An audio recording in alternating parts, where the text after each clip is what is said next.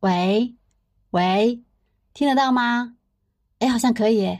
Hello，Hello，你好呀，我叫宋可以，这是我向宇宙发出的第十一封声音交友信。最近我看了一篇胡少卿老师写的文章，叫《柔和的力量》。他说有个学生作业迟交了两三天，发短信来说许多惭愧、抱歉、对不起，一副诚惶诚恐、非常紧张的样子。然后胡老师回复了一句话：“作业迟一点交没关系，请勿在意。”没想到半夜又收到了学生的短信，开头是这样的：“胡老师您好，也许听起来会有些离奇，但我确实是看哭了。有一种很温和的力量来自您的邮件，这真的是我在很郁闷、很崩溃的复习周中听到的最柔和的鼓励。因此，胡老师很震惊。他说：“我们所处的环境变得非常的坚硬、严苛、苛刻，使人如履薄冰、战战兢兢。”一种温和理性的君子人格和话语方式正在慢慢消隐，几乎不见。柔和的力量常常是最容易被牺牲掉的，因为它看起来无用、无法考核、不能显形，很难带来功利上的好处。说出来呢也不硬气。但柔和的力量却是一个社会的润滑剂，会使社会运转的舒适、善良、有温度。我的小学班主任老师也姓胡，也给过我这样温柔的滋养。我现在四十岁了。他和我妈是我朋友圈里的点赞大户，他们就像是我精神世界里面的托底。你呢？你最近遇到过一个带给你善意的人或事吗？你想对他说什么？这篇文章还让我想起了已经去世的爷爷。我爷爷性格温和，对人和善，当然小孩都喜欢他。我奶奶呢，脾气就比较暴躁一点，小孩会比较怕他。但是只要见到我爷爷，我们就会一窝蜂的跑过去。钻到他的长风衣里面找糖果，或者只是抱住他的腿，让他的腿带着我们走。总之，童年里感受到的很多温暖和包容，都来自我爷爷。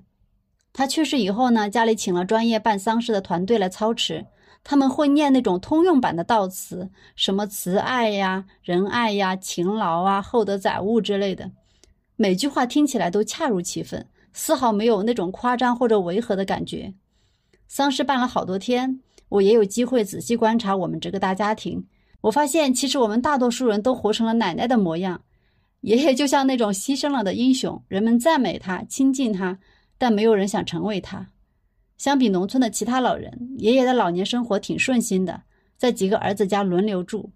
我隔年回去一次，爷爷偷偷跟我说：“我住谁家我都不虚，我退休工资有三千多呢。”他说这个话的底气啊，让我觉得既真实又莫名感到难过。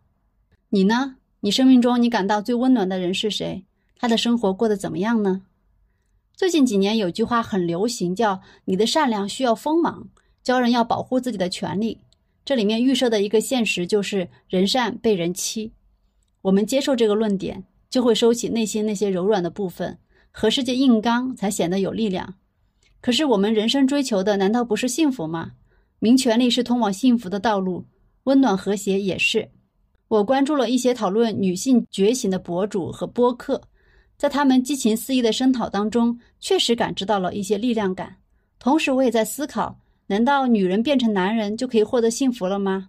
作为女性，我们从小被教导温和善良，一方面肯定有社会结构的压制需要，另一方面，确实在雌激素的影响下，女人更容易柔软有同理心。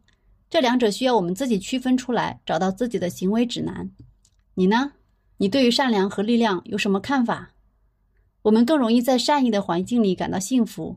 前两天我骑车骑摔了，膝盖呢就被磕破了点皮。天气很热，我也没有穿长裤遮起来。然后我在游泳边陪孩子的时候，就遇到好几个陌生人专程来问我怎么回事啊，要不要怎么处理。然后有个人一直苦口婆心、坚持不懈，要我去前台去擦点药。等我擦好药了，他才放过我。这种来自陌生人的善意让我感到很感动，就发了一个朋友圈。有个男生就在下面回复：“但凡是个男的，就没人会理会。”拜托，我是一个中年妇女，和男的有啥区别？我在那儿也没穿泳衣，都是正常衣服。来关心的呢，也都是老头老太。我相信，就算是个男的，他们同样也会关心。这个世界确实存在一些同理心的好吗？我还加入了一个关于学习脱口秀的群，大家在里面一起欣赏和解读优秀的脱口秀专场。最近一次专场的探讨中，我说我作为一个心理咨询师，能感觉到这个演员全场都在表述自己的创伤和心理问题。他的内容之所以打动人，是因为表达的真实和准确。讨论结束以后，好几个演员都来找我。脱口秀演员其实或多或少也都是有心理创伤的，他们想问一些关于如何处理关系、自我疗愈的方法。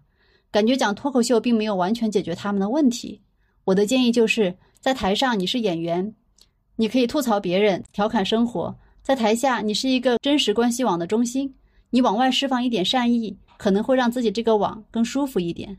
所以，如果可以在小范围里种上一颗善意的种子吧，不为别的，就是让自己更喜欢自己一点。再见。